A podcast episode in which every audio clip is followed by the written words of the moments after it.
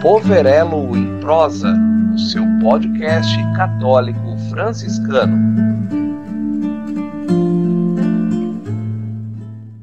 Olá, paz e bem ouvintes do podcast Poverelo em Prosa. É muito bom estarmos juntos mais uma vez. Eu sou a Sônia da Pascom Santuário Senhor do Bonfim e estamos em conjunto com a paróquia Maria Imaculada. O nosso convidado de hoje é o Frei Josimar. Oi, Frei, se apresente para nós. Oi, Sônia. Prazer bem, felicidades para você e para todos que acompanham esse podcast aí, o Pobrelo em Prosa, né? É uma alegria estar com vocês. Eu sou o Frei Josimar. Atualmente eu estou ajudando na, na paróquia São Benedito, São Pio X, na, na Igreja São Benedito, aqui em Caçapava. Legal, Frei. E o nosso tema de hoje é um tema com muitas histórias, né, Frei? O nosso tema é tradições juninas. E eu tenho uma pergunta para o senhor. Qual a origem da festa junina, Frei? A origem da festa junina é uma origem pagã. Ela surgiu lá na Europa e é, o que é que eles festejavam? Lá termina o período do inverno para começar a primavera sempre no mês de junho. E aí, o que é que acontecia? Para festejar as colheitas e para é, pedir aos deuses que a colheita fosse boa, as pessoas festejavam e faziam essas festas e, e, e se alegravam, né? E, e ofereciam é, presentes aos deuses. Como, com o passar do tempo, o catolicismo foi crescendo, o, crist, o cristianismo foi crescendo em todas essas regiões. É, aí o que é que os cristãos pensaram? Nós temos que tirar essa festa do paganismo. Mas como não conseguiam, porque era já algo impregnado na cultura do povo, aí eles decidiram, não, então vamos fazer o seguinte, nós vamos continuar com essa festa, mas só que nós vamos é, dar um caráter religioso, religioso nesse sentido cristão. E aí, é, já adiantando um pouco, o que, que aconteceu? Eles começaram a fazer essas festas, sim, nesse tempo, e, e estava terminando sempre o solstício de inverno para o início do verão. E aí, eles colocaram, os cristãos colocaram essas festas com, com um caráter devocional aos santos famosos dessa época. Quais? Os que nós celebramos nessa época, Santo Antônio, São João e São Pedro. Nesse sentido, eles escolheram São Pedro. Não colocaram São Paulo, dia 29 é dia de São Pedro e São Paulo, mas não colocaram São Paulo, mas São Pedro. Frei, o senhor falou de todos esses santos, mas existe uma ligação. Qual é a ligação da festa junina com a religiosidade? A ligação da festa junina com a religiosidade é porque já na Idade Antiga já existia essa religiosidade, mas aos deuses, a vários deuses. Eles ligavam-se porque eles pediam nesse, nesse tempo, porque eles sabiam que iam come, ia começar a colheita, né? ia haver as plantações, porque estava terminando o inverno, aí eles pediam aos deuses que ajudassem.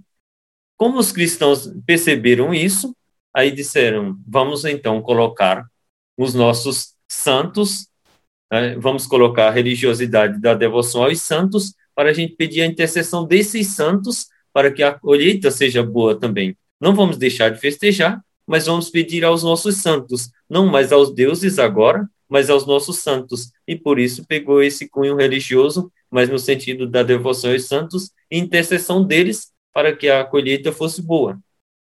Com relação aqui no Brasil, pegou uma veio mais diferente. Ela veio de lá do, da Espanha e de Portugal, mas aqui no Brasil veio de Portugal. E o que é que acontece? Ele já existia a devoção a Santo Antônio e aí entrou essa questão do casamenteiro, da intercessão que as, as mulheres pediam a intercessão de Santo Antônio para casarem Santo e com relação a São João é dito uma tradição comum que Maria e Isabel se encontraram e Isabel disse o seguinte: é, vou, vamos combinar alguma uma coisa assim. eu estou grávida e no momento em que eu der a luz, eu vou fazer uma fogueira e de longe você vai ver essa fogueira e vai perceber que o menino nasceu. Essa é uma tradição que vem de muitos anos. E vai perceber que o menino nasceu. Aí por isso já vem essa questão da fogueira também.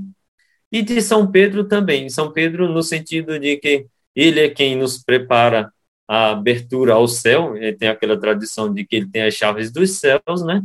E por isso ele ser um santo tão comum, já conhecido também a festa dele, aí colocaram também essa questão de São Pedro também no, no mês de junho, e aí por isso as festas juninas nesse sentido. Ah, essa seria, é, que seria a nossa próxima pergunta. E o santo desse mês de junho? Como se liga o dia do santo com as festas do mês? Que é isso que o senhor nos conta agora, né? É, sim. Então é porque a religiosidade já vem nesse sentido, né? Já vem no sentido de, de atrelar aqueles santos, de, de dedicar aos santos, esses determinados santos, é, e a festa assim adquirir esse cunho religioso também. Vamos pedir ao santo que nos proteja. E aí, por isso que está bem ligada à religiosidade e aos santos nesse sentido. E qual a diferença das tradições da festa junina do interior e na cidade? E quais são elas, Frei? No interior, normalmente é mais feito, são mais feitas as fogueiras, tem as quadrilhas matutas, principalmente o que, que, que prevalece mais são as quadrilhas matutas e as comidas típicas também, tudo aquilo que é feito do milho, o curau, a pamonha, a canjica, o quentão, que também veio para a cidade. Ela existe, sim, no, no, no interior, já existe no, nas cidades menores, nos interiores, mas também na cidade é, veio tomando uma força muito grande com o passar do tempo, é, propagou-se por todos os lugares. Mas a diferença na cidade é que ela se tornou muito grande e aquele caráter mais matuto nem sempre ficou tão forte, porque se tornaram centros de muitas de, de muitos shows grandes. Nem sempre tem a fogueira quando é quando são nas cidades. No interior tem a fogueira. As pessoas ficam ao redor da fogueira, dançam as suas quadrilhas ao redor da fogueira também e sempre em na terra mesmo, não é em piso. A cidade é tudo organizado, tem os, os palhações ainda, eh, os lugares que a gente chama de palhoções, principalmente lá no Nordeste, na, aqui do Brasil, né? E aí são feitos esses palhoções bem organizados, sim, mas tem essa diferença aí. E é com muito mais gente, às vezes corre-se um risco na atualidade de trazer outros tipos de estilos, não mais o forró, porque o tradicional da festa junina é sempre o forró, né? Mas hoje, como se tornou algo tão grande, normalmente trazem outros ritmos, e aí é uma crítica muito grande a respeito disso, porque muitas pessoas que querem defender as suas tradições, as tradições verdadeiras mesmo, originais da cultura junina, é, veem que vai se perdendo um pouco por ter se tornado uma festa tão grande nas cidades, se perde um pouco esse caráter mais originário da festa junina. Não sei se deu para entender bem, né? É, eu fiquei com uma dúvidazinha aqui. Eu acredito que muitos mais jovens devem ter também. O que são essas quadrilhas? O matuta as quadrilhas matutas. Matutas são aquelas quadrilhas com, com passes, é, como, por exemplo, o Caminho da Roça, que fala da roça, fala do ralar o milho, colhe o milho, tem, tem uns passos que são ditos assim, com ditos bem populares, é, com coisas comuns das pessoas. A chuva, se preparar para a chuva, choveu, tudo nesse sentido são essas são as quadrilhas matutas. Com relação as quadrilhas que são realizadas nas cidades, hoje principalmente nas cidades maiores, nas cidades grandes, como os, os grandes centros que a gente tem lá no Nordeste, é, Campina Grande e Caruaru, e nas capitais também as quadrilhas se tornaram muito estilizadas. Estilizadas em que sentido? São colocados muitos outros passos e nem sempre é, tem um narrador, porque todas as quadrilhas, sempre, essas matutas que eu falei, sempre tem um narrador que vai indicando que passo que deve ser feito. Nas quadrilhas estilizadas, nem sempre tem esse narrador. Quando tem, ele indica alguns passos bem diferentes, mas são mais coreografias que as pessoas fazem e o que se destaca mais é os concursos dessas quadrilhas e as coreografias. Sim, mesmo, é mesmo, né, Frei? O senhor falou e me fez lembrar, existem grandes concursos, né, de coreografias para essas festas juninas, lindíssimos, né? Sim, lindíssimos, muito bonitos, sim, coreografias e, e com é, as quadrilhas mais estilizadas também têm as roupas mais comuns, é, o estilo de roupa, por exemplo, o, o cavaleiro e a dama, que a gente fala, o homem e a mulher, eles têm as roupas bem parecidas nessas quadrilhas estilizadas. Quando é a quadrilha matuta, as pessoas ficam um pouco mais livres para se fantasiarem do jeito que quiserem, ficarem, colocarem uma, uma bota e uma chuteira, uma bota e um sapato, fica bem mais engraçado nesse sentido. Então, as pessoas ficam mais livres. Nessas estilizadas que tem os concursos, não. As roupas são feitas como, né, como roupas é, próprias para aquele evento e todas as pessoas usam roupas parecidas, de cada quadrilha separada.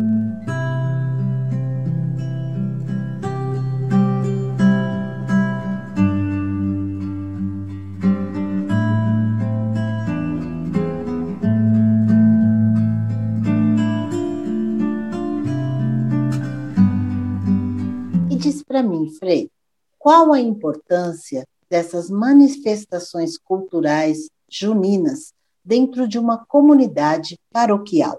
A importância é muito grande porque é um momento em que as pessoas se reúnem para festejar tanto a sua fé como também a sua cultura local. O, o bom dessas festas é que normalmente são festas muito saudáveis, são festas em que as pessoas vão para se divertirem mesmo, não vão para estragarem, para beberem demais de maneira nenhuma. É sempre um ambiente saudável, familiar, em que as pessoas vão lá para se divertirem. E é algo que falta muito nas nossas festas hoje, né? Nas outras festas em outros sentidos, né? Que não sejam as, as festas juninas. Por isso, são bem agradáveis e fazem com que as comunidades se reúnam e festejem juntas. As famílias, né? As famílias se reúnam. Por exemplo, aqui em São Paulo, aqui no, no Sudeste, a gente tem a tradição das quermesses, né? E eu gostava demais aí, quando eu morava em Santo André, era muito bom, porque todas as pessoas que moram aí é, sabem que essas quermesses são eventos muito bons, são, tem o pé de moleque, tem tantas, tantas comidas típicas, e as pessoas se reúnem e se preparam bastante para essas festas, porque são festas em que as pessoas se reúnem, se divertem e não deixam de de festejar o seu padroeiro, festejar os padroeiros dessas, desse, desse mês de junho. E as comidas são maravilhosas, né, Frei?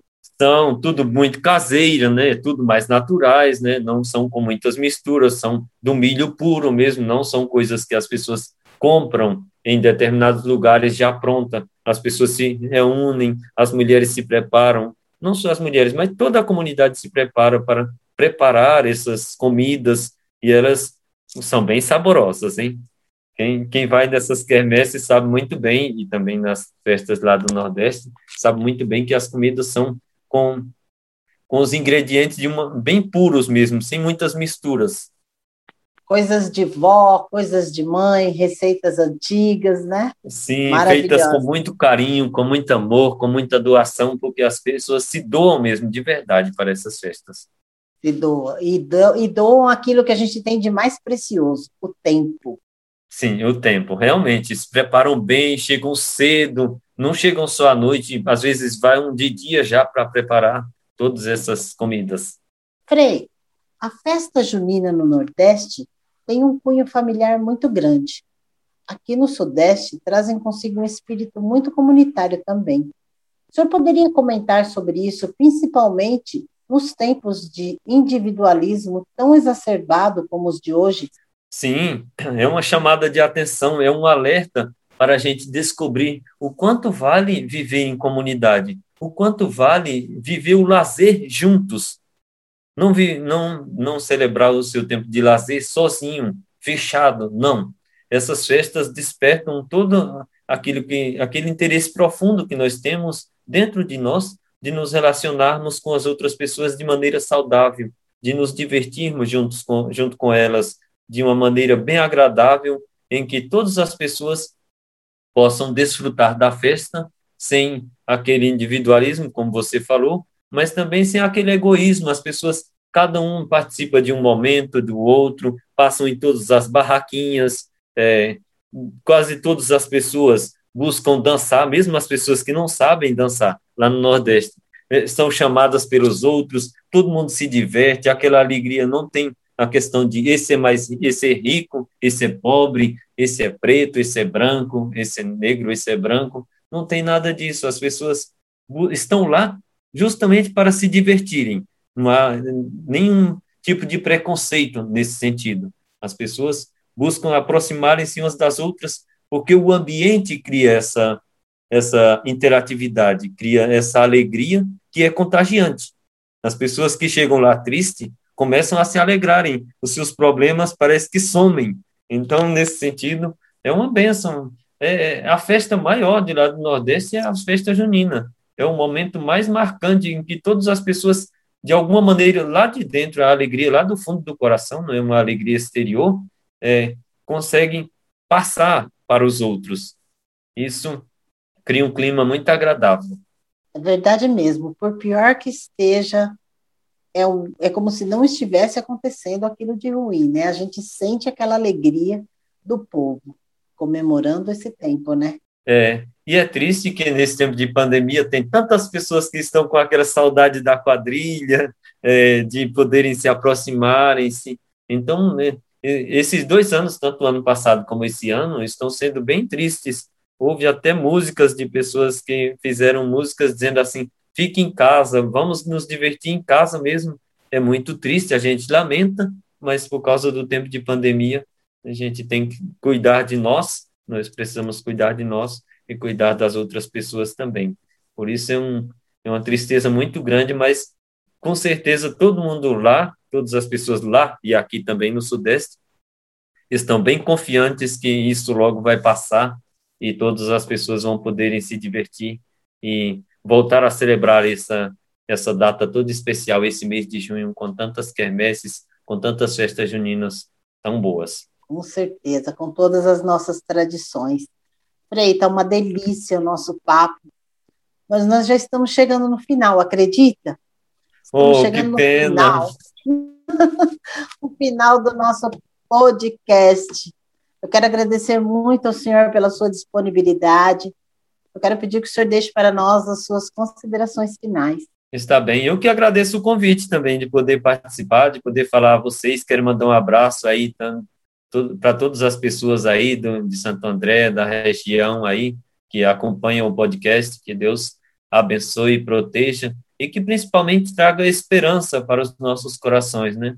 Tantas pessoas a gente percebe que tantas pessoas estão tristes nesse tempo em que nós estamos vivendo, então, nós somos chamados a, nesse tempo mesmo de, de, festa junina, do mês de junho, pedir a intercessão desses santos, de Santo Antônio, São João e São Pedro, por cada um de nós, para que mesmo a gente não, mesmo nós não podendo nos reunir, nós possamos é, não perder a esperança, não, não perder o entusiasmo de, de sermos pessoas que celebram a vida, que celebram o viver em comunidade, mesmo com todo o distanciamento, mas perceber que a comunidade é uma riqueza, que vivermos as nossas relações saudáveis é o que importa nesse nosso mundo, principalmente demonstrando amor, carinho, cuidado, atenção para com as outras pessoas, principalmente os mais necessitados. Por isso, fico muito feliz e deixo essa mensagem e uma bênção para todos vocês que estão acompanhando aqui o podcast e espero em outras vezes nos encontrarmos novamente.